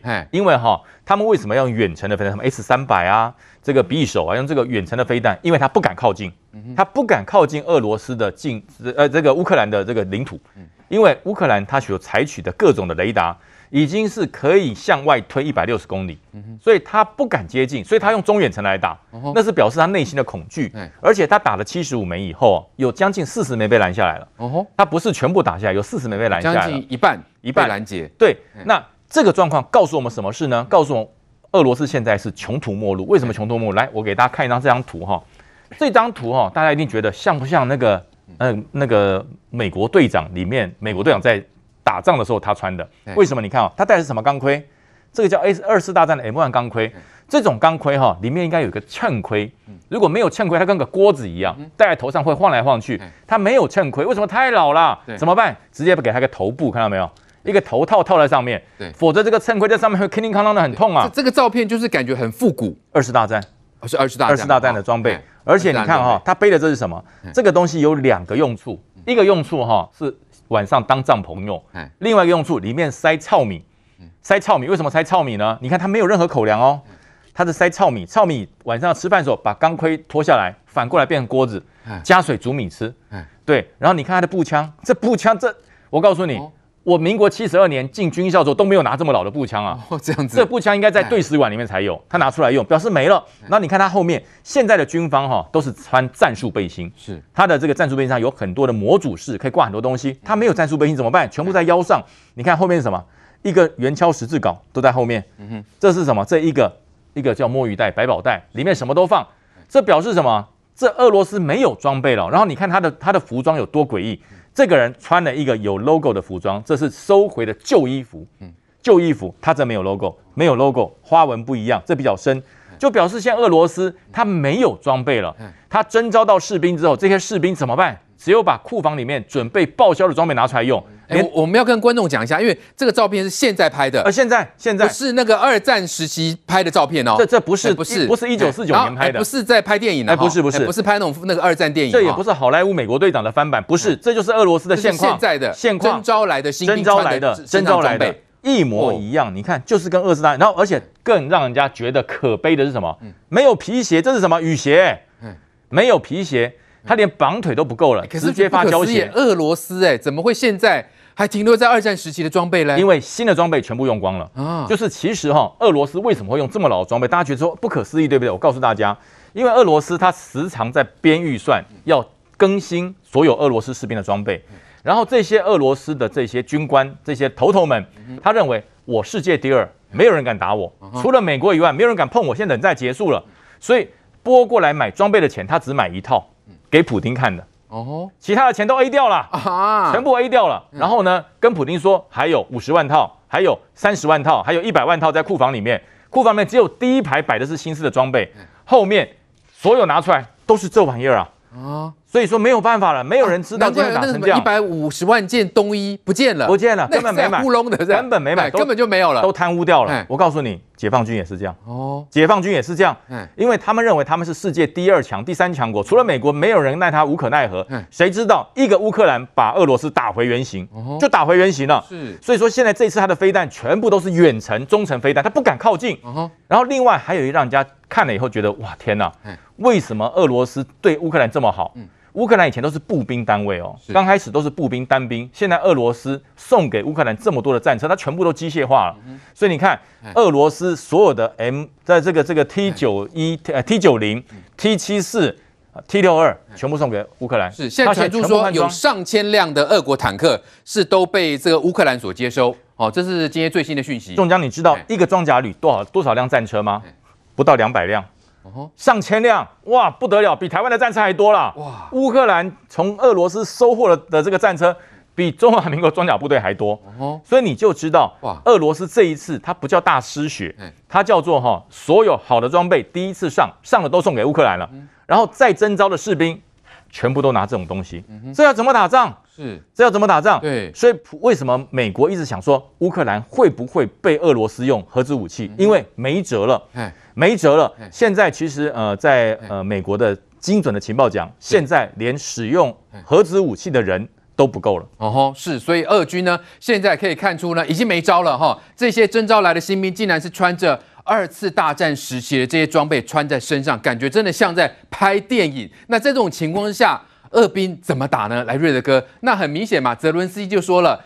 呃，俄军的这样的狂轰滥炸，哈，他们不会被吓到，现在只会让上战场的俄军更为痛苦了。呃，俄军用八十几枚的飞弹呢，狂轰乱炸，那么尤其是针对平民啊，那这样狂轰滥炸的结果，包括已经从六月到现在没有被炸过的基辅，正好提醒全世界，这一场侵略战争还持续在进行当中。对，哦，千万不要忘了。好像以为说，好像乌克兰的战争的基辅已经和平了，好像啊乌克兰已经在反攻了，所以俄罗斯他们自己军队里面的暴信呢，好像就不会再发生。错了，正好告诉大家。那么另外告诉大家一件什么事？即便你今天在发射的八十几枚飞弹，不管拦下几枚了，你前前后后飞弹、火箭弹已经发射了三千多枚，有用吗？没有用啊，没有用啊，什么意思啊？中共对面对准台湾的一千五百枚飞弹又如何？同样的道理。如果你的这个所谓的登陆部队正规军，你没有办法过来，然后占有这个地方，占有这个地方了以后，还会被乌克兰给反攻赶走嘞。所以你就知道这场战争为什么能打到现在，因为乌克兰人呢、啊，那不怕死，很简单，我誓死一定要把我失去的国土给拿回来。对，各位今天要知道一件事情，请问你为什么普丁要恼羞成怒发射八十几枚的飞弹，而不是因为克里米亚大桥被炸吗？对，可虽然乌克兰不承认，个人认为就他们干的。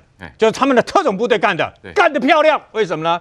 因为那么对乌克兰来讲，二零一四年那么就被俄罗斯给占有的这个克里米亚半岛啊，事实上，那么对乌克兰来讲，克里米亚半岛里面有两个邪恶的东西，一个最邪恶的东西叫做莫斯科号，一个最邪恶的另外一个东西呢，就是这个克里米亚大桥。是，请问一下，结果怎么样？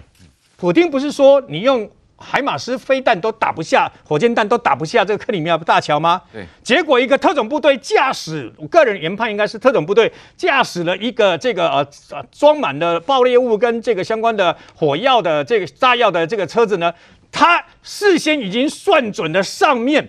那么载了七节车厢载的压缩性的这个燃料的火车啊，开到你的下面以后，当然我相信这位特战部队的这个呃这个阿兵哥啊，乌克兰他应该是跟乌克兰有关系的，然后他牺牲自己，但是你看成功引爆了这个火车。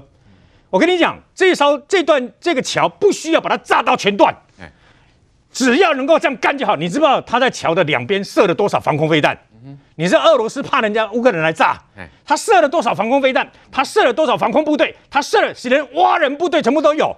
所以你不要以为你在下面可以这个进行这个所谓的啊、呃、蛙人水下突击啊，他的蛙人两边都有部队，都全部在那边等你啊。他怎么没有发挥作用？他做梦也没有想到你会用这招啊！而且事先听到我跟你讲，所以你就知道俄罗斯的军人对不对？他那种松懈性，对缺乏那种所谓的危机意识啊。这个卡车还事先经那个在过这个里面的，他检查过。对。所以呢，可见这个七敌做到多漂亮，而且呢，必须到直接到这个火车的下缘的时候引爆，用一个小引爆来制造一个大引爆，就像用雷管来引爆 TNT 意思一样。这要多精密的部队才能够做得出来啊！当然还是得牺牲。在这里，这个我真的觉得乌克兰的很多的这个阿兵哥啊，他们可歌可泣。还记不记得这场战争刚开始的时候？那么当时俄罗斯的坦克部队这些不是要直接冲进去基辅吗？剩下最后一道桥梁，那个桥梁真挂满了炸药，但问题是来不及用所谓的远程引爆。一个乌克兰的阿兵哥工程师，他事实上本来的职业是工程师，他就在桥旁边，他冲上去用无线电说：“我来引爆，各位同志再见，乌克兰万岁，荣耀归于乌克兰。”哇！砰的一声就把桥给炸断了。哦，为了这个，所以呢，那么俄俄罗斯的坦克部队被拦截，然后被这个等于说阻截在这个地方，他们乌克兰的部队得以重整。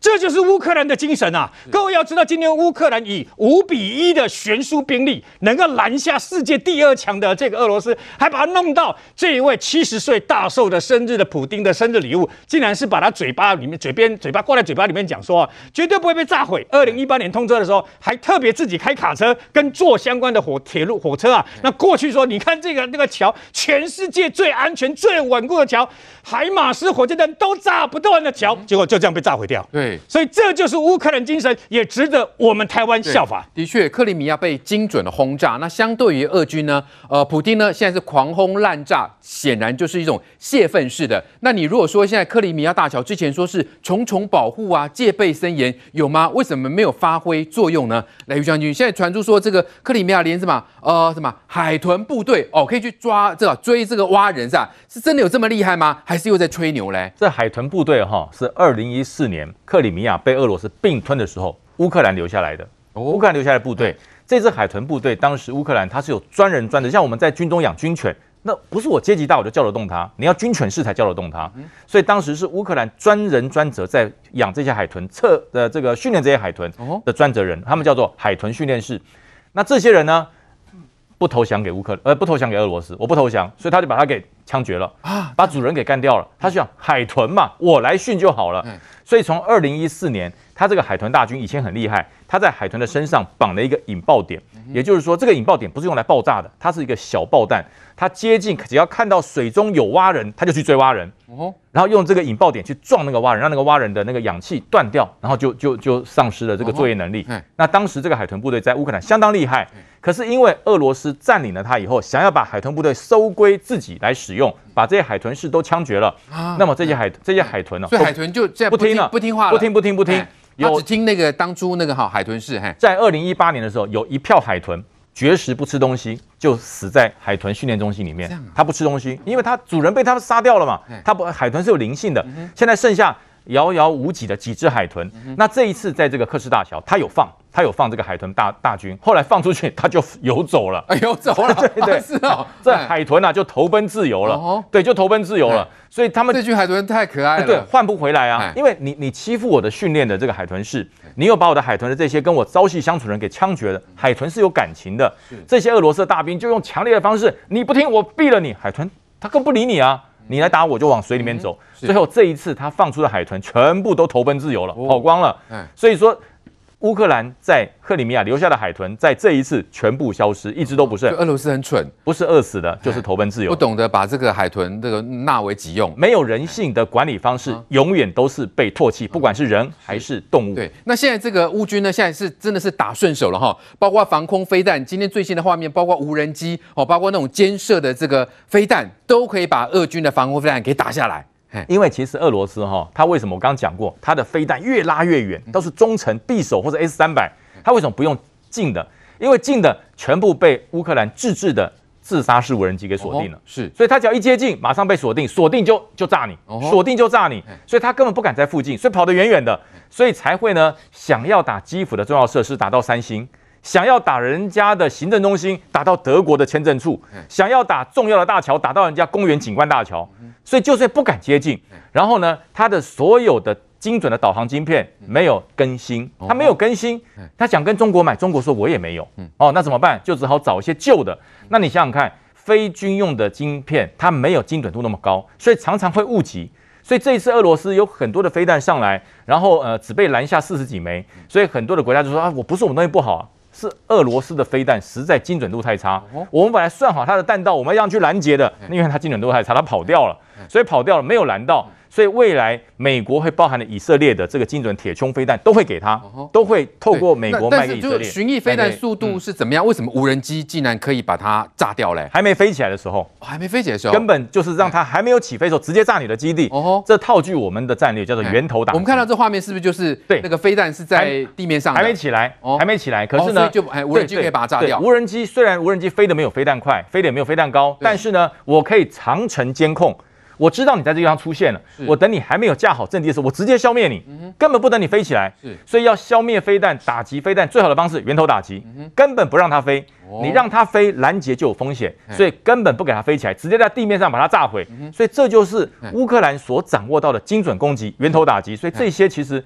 国军都可以学起来。哦，是来清华，我们看到现在俄军显然没招了嘛，所以呢，即使换上了所谓的新的什么指挥官哦，空袭基辅，问题是可以扭转战局吗？呃，我先这样讲哈，就你现在看到普丁为什么会这样狂轰滥炸，基本上就是他现在这个指挥官叫苏洛维金，他之前就是主张，那他之前是什么呢？这个你所谓的新指挥官，其实他本来是南线的指挥官。俄罗斯本来把这个乌克兰的战区呢分成北线跟南线，北线一个，南线一个。那现在看起来是北线这个呢，普丁等于把它 fire 掉，然后所以用南线这个统一变整个乌克兰变一个战区。而这个苏洛维金呢，他之前的主张呢，就是要用轰炸的方式轰炸基础设施。所以你就可以看到普丁呢，等于是采纳他的意见啊，刚好也是符合这个新指挥官在前几天他的主张。怎么觉得？我觉得俄军的指挥官看起来都不怎么高明啊。这这些跟之前那些指挥官没有什么特别啊啊，因为这个对不对？因为这个指挥官就是会残杀平民将而已啊。这个指挥官就是以强硬著称，而且强硬到杀自己手下也可以。那所以之前那个俄罗斯内部呢，对他的评价认为他就是属于强硬派的。那除了强硬派之外呢，这个指挥官也很特殊的是，他本来是什么？他本来是陆军，结果调他去当空军司令，然后有 这个空军的对，觉得当空军司令了。所以这是很特殊，就是他是有陆军，然后转空军司令。所以换个方式来讲呢，俄罗斯也有人这样评价说，他可能也是不是出了奇才，才会有这个陆军，然后变空军司令。那难怪那个什么国防部长肖伊古不是也可以来当国防部长？你将军。这是很不可思议的事情，隔行如隔山啊！对，陆军然后变成空军的司令，然后他主张就是要炸基础设施。但是我们要讲清楚一件事情：乌克兰状况为什么跟之前状况不太一样？我们要讲一下哈，因为最重要的是，你看普京现在发射，根据乌克兰自己的统计，大概发射了八十枚的导弹。这八十枚不是全部通通都是通，比如说从陆上发射的呢，它有的是从这个我们说它的那个船舰上发射的，对对，它是分了好几个来源。然后呢，所以它包括这个导弹的发射，再加上无人机的攻击，无人机是由伊朗所支援的，所以。最重要的是，你要看一这个一开始乌克兰本来对这种导弹攻击呢，看起来没有什么拦截能力。可是在这一次里面，你要注意哦，八十枚俄罗斯发射的导弹，有四十五枚被乌克兰击落，然后十二台的伊朗的无人机有九台被乌克兰给击落。换言之，这个乌克兰现在击落这些导弹的比例跟能力是大幅的提升哦。拦截率算不错，是吧？对，这拦截率算不错，而且它这个比例是大幅的提升哦。然后最重要的是，在乌克在俄罗斯这一次狂轰滥炸之后，你知道发生什么现象？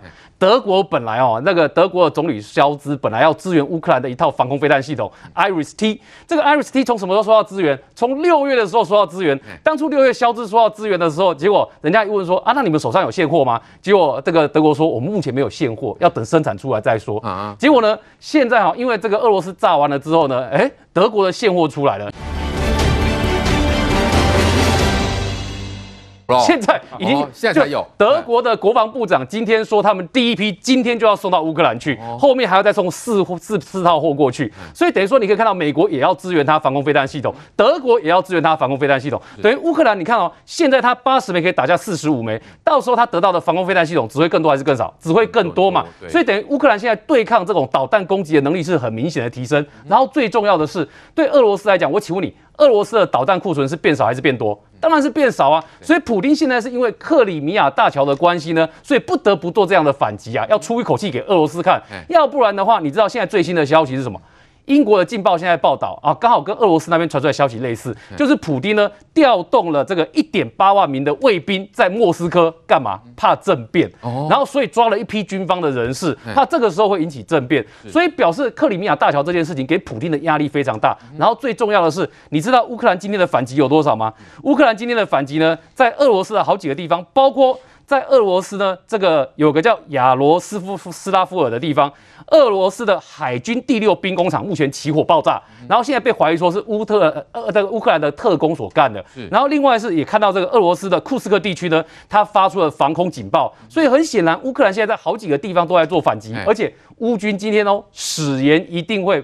报复俄罗斯今天的行为，哇！你看乌军现在行动其实比之前来的更为的强硬，所以我们可以看到的是呢，在这个情况之下，对俄罗斯压力是很大的。但俄罗斯现在仅有的这些剩下的导弹里面，你说它瞄得很准吗？也没有啊。你知道乌克兰的网友今天在嘲笑什么吗？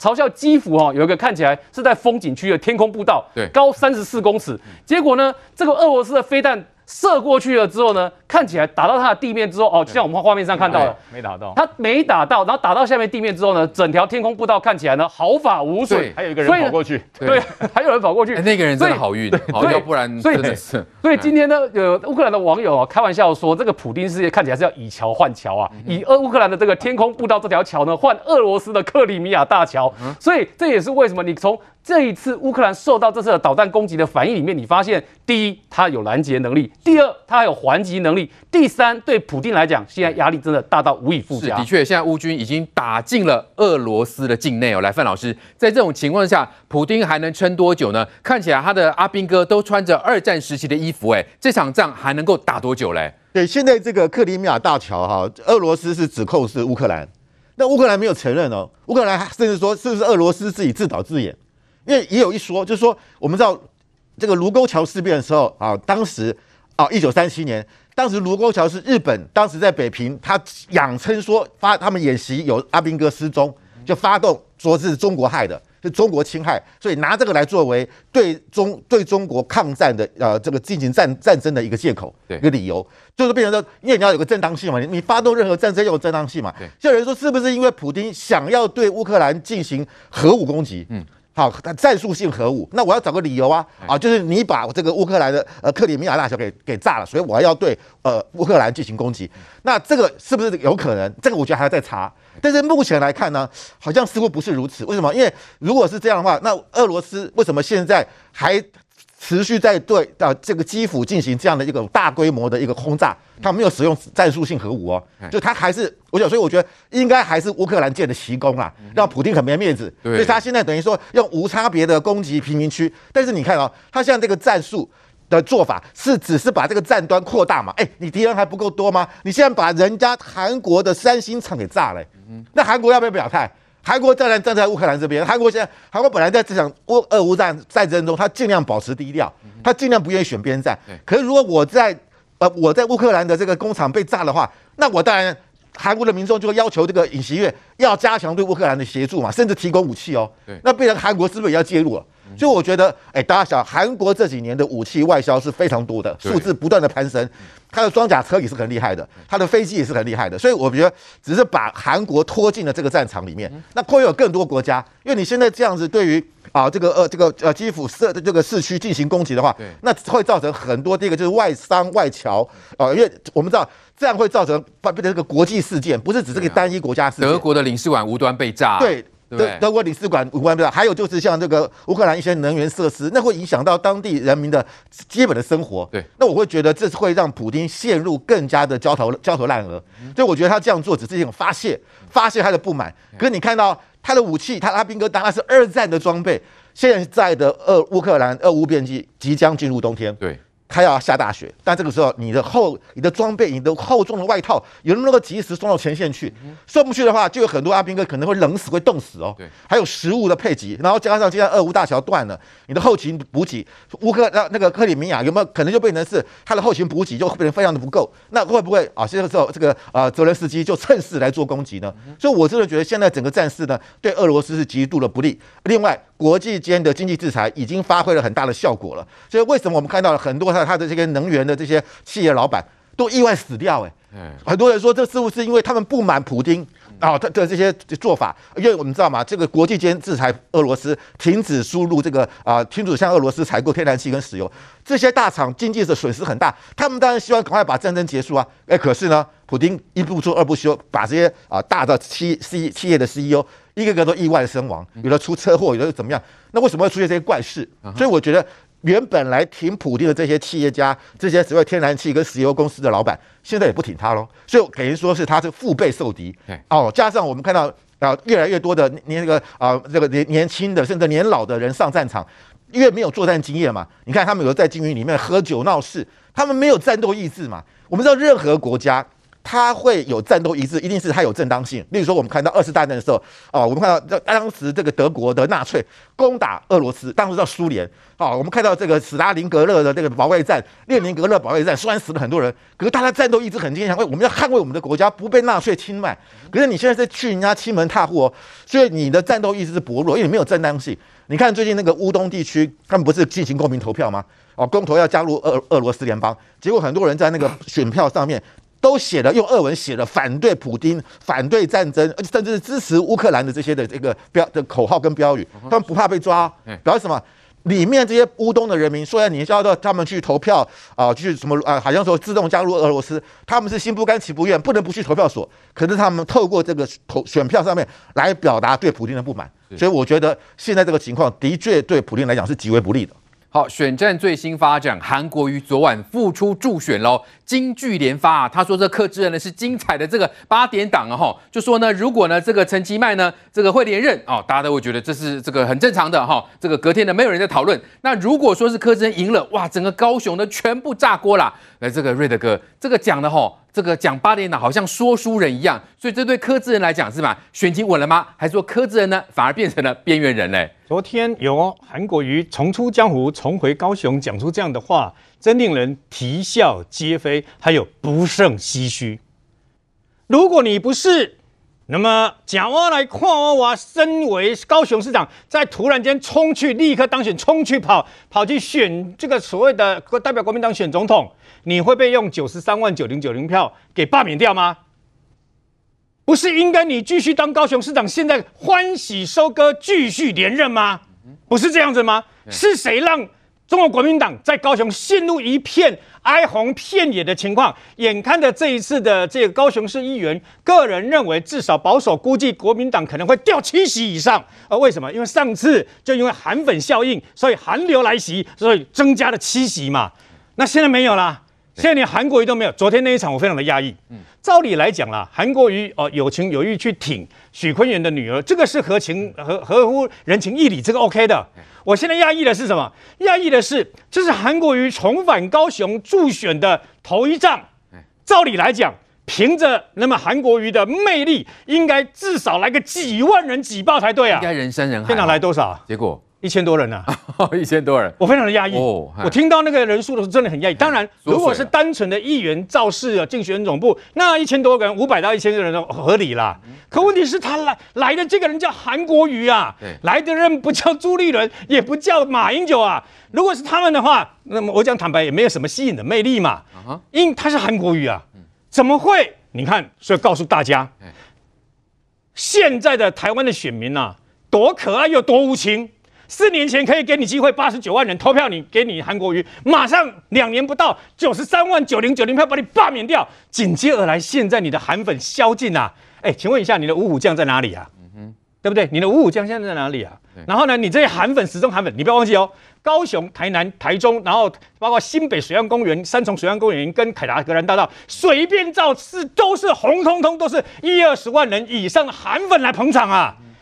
凭这样的人问于将军嘛，夜袭这样人够吗？太少了，这你看吧，太少了。对，为什么？随便都是上万人。对，那为什么？为什么会变成这个样子？嗯、然后至于我觉得最可悲的是什么？最可悲的是，那么当时请韩国瑜来造势，结果立法委员那个选战里面本来跟民进党的罗志正打得难分难解啊，嗯、一个美白小腿 GG 了，你知道吗？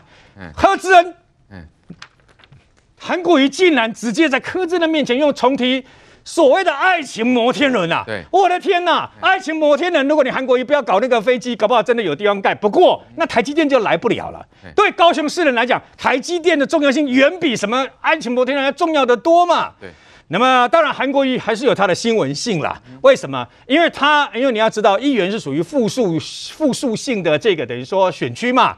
啊，你可能拉抬的特定的人呐、啊，可你不要忘记，作用力等于反作用力。只要韩国瑜来了以后，你可以拉抬特定的这个候选人。但是看到韩国瑜重返高雄，九十三万九零九零票，最基本的反对跟罢免你的票就会冲出来投给民进党嘛，所以这就是韩国瑜成为那么民进党在高雄的超级助选员。是，哎，这个明凤姐，这个韩国瑜吼昨晚复出哦，对议员是不是也许有帮助？但对柯志恩来讲，哎，这到底是票房补药还是哦这个泻药呢？因为他。这他特别也讲了，哎，你太小看这个爱情摩天轮哦。当初他提，他还问说，请问柯博士，为什么你要切割爱情摩天轮呢？这不是把柯志恩会给逼死嘞？对啊，我觉得这个柯志恩是不是有有后悔说，哎，干嘛请韩国瑜又回来？那韩国瑜，我觉得你身为人家的助选员。人家对于这个爱情摩天轮已经变成全世界，不是全世界，至少是全台湾的笑话了。那你就不要再讲了嘛。那你就增加一点那个趣味也，趣味也不无小可。但是你既然要强迫柯志恩接受你的什么爱情摩天轮、爱情产业链、爱情产业链，还有爱情摩天轮，还当着他的面说你太小看我了。我觉得柯志恩真的要快昏倒一次了，因为他好不容易在这要宣布参选高雄的时候，才洗白说他绝对不会做爱情摩天轮，结果他现在又被又被韩国瑜当了面子上面又要讲说好，我会重新考虑。哎，他硬逼着柯志恩要吞下去，哎，逼着柯志恩要重新考虑爱情摩天轮，那我就不晓得你是在害柯志恩还是在帮柯志恩。所以我，我我觉得这个人就是你，韩国人到高雄，当然去这个议长、议员的部分会比较热，然后会有有有会会比较有利。可是，到底对于市长这一块，你是在帮柯志恩助选，还是在帮自己的这个政策洗白？如果你被大家用这个投票把你这个罢免之后，你还在想？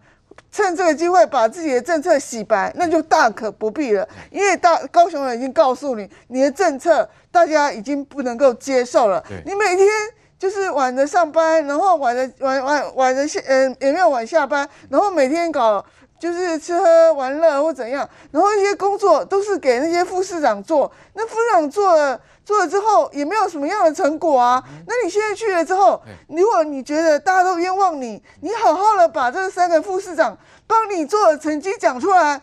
也许还有用嘛？对，结果有完全都没有用，所以我觉得说高呃，他出发浮选的第一站就是高雄，我觉得对于柯志恩未必是好处啦。来，源之，韩国瑜付出了哈，到底是在帮柯志恩，还是有可能会害他呢？特别是啊，这个爱情摩天轮当初就已经被罢免否决掉了，他怎么还问说哦？难道要硬逼着柯志恩要吞下去吗？哦。其实昨天那不是柯志恩的场啦，那个是已故的那个前议长许坤元的女儿叫许彩珍，她办的造势场合，她邀请韩国瑜站台。那当然柯志恩因为也是高雄市长的参选人嘛，所以一一并就请他一起站台，所以就同框了啦。那所以大家如果有看那个韩国瑜，他大概演讲二十分钟，前十几分钟大概都是在讲他跟许坤元之间的一些有感情的事情呐，哈。那其实我听起来我是觉得蛮感人的啦。那至于说他后面讲到爱情摩天轮。这个爱情产业链这个部分，我觉得他是有一点开玩笑啊，就是我是觉得有点开玩笑。但柯震可能不可承受之重啊，就是 哦，对不对？因为柯 震之前选举你在开玩笑，对因为柯柯震之前不是就有被问到说要不要做爱情摩天轮嘛，然后柯震就是没有要做的意思嘛。对呀，韩国瑜可能就是。哎，你有点小看，我觉得那就是一个有点开玩笑的点。还问柯博士为什么要切割嘞？哦，这个听起来，这个柯真可能真是满脸豆花。但那个我我觉得，我觉得这是一个花絮啦。不过我觉得柯震倒是要思考一下，他什么时候要去跟韩国瑜真正的合体，就是说柯震自己的场合邀请韩国瑜来站台，因为我觉得那个时间点很重要。韩国瑜他是自带流量，而且自带声量，有些人是要赶快。他他不是说自己是补药或泻药看人嘛？有的就赶快吃这个补药，比如说新竹市的我们的林根仁，或者是苗栗的谢福宏，要赶快吃补药，吃越多颗越好，越早越好。但是柯志恩的部分的话，因为柯志恩他现在他本来是从很比较低开始往上爬嘛。那他现在有一些网络上面有些影片啊，他在诉求我们国民党支持者，我觉得讲的蛮好的。然后包括就是前两个礼拜那个造势也蛮成功的，所以他的民调应该有慢慢的往上爬，声量也有提高，所以他可以选择就比较晚的时候去跟韩国瑜合体。但我觉得最后一定会一定会合体的。那有的人就要早一点，像他的话，我觉得就可以晚一点。那你们的朱立伦主席为什么王宏威会讲的这么严厉啊？他说如果自带能量跟声量，候选人场子自然会请你啊。那显然是把朱立伦当成啥票房毒药吗？他不是针，他绝对不可能是针对朱立伦呐。不过那个王宏威讲也没有讲错，他本本来就是这样啊。就是我我是一个市议员参选人的话，我我邀请那个大咖来，我当然是要对我有帮助，我才要找他嘛。对朱立伦太伤了啦。这当然哈，反正国民党的主席每到了选举，几乎都不是补药了。真的，我我我浮选的时候，不管是哪一个主席来这边，大家都很都都很惊吓，也不知道为什么。那么韩国瑜是不是补药？刚刚元之讲的真的是正确的，对某些人真的是补药，而且是大补药。但对有某些人呢、啊，那不叫泻药哎，那叫做巴豆粉，那个那个巴豆粉成实测，那会拉到拖长，你知道吗？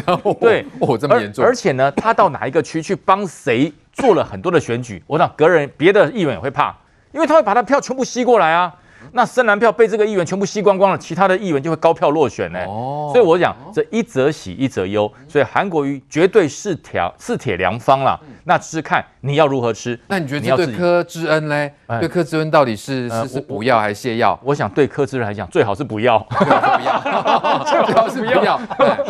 不要，那找了朱主席来呢？哎哎，朱主席还可以啦，这还可以。因为对柯志恩来讲哈，为什么说不要呢？因为当这个这个韩国瑜去会讲很多他承受不了的话。那朱立伦去呢？四平八稳。对，那王宏威这么的嫌弃朱朱立伦啊？当然了，然后那当然，因为他觉得在深蓝的里面骂朱立伦或许会有票。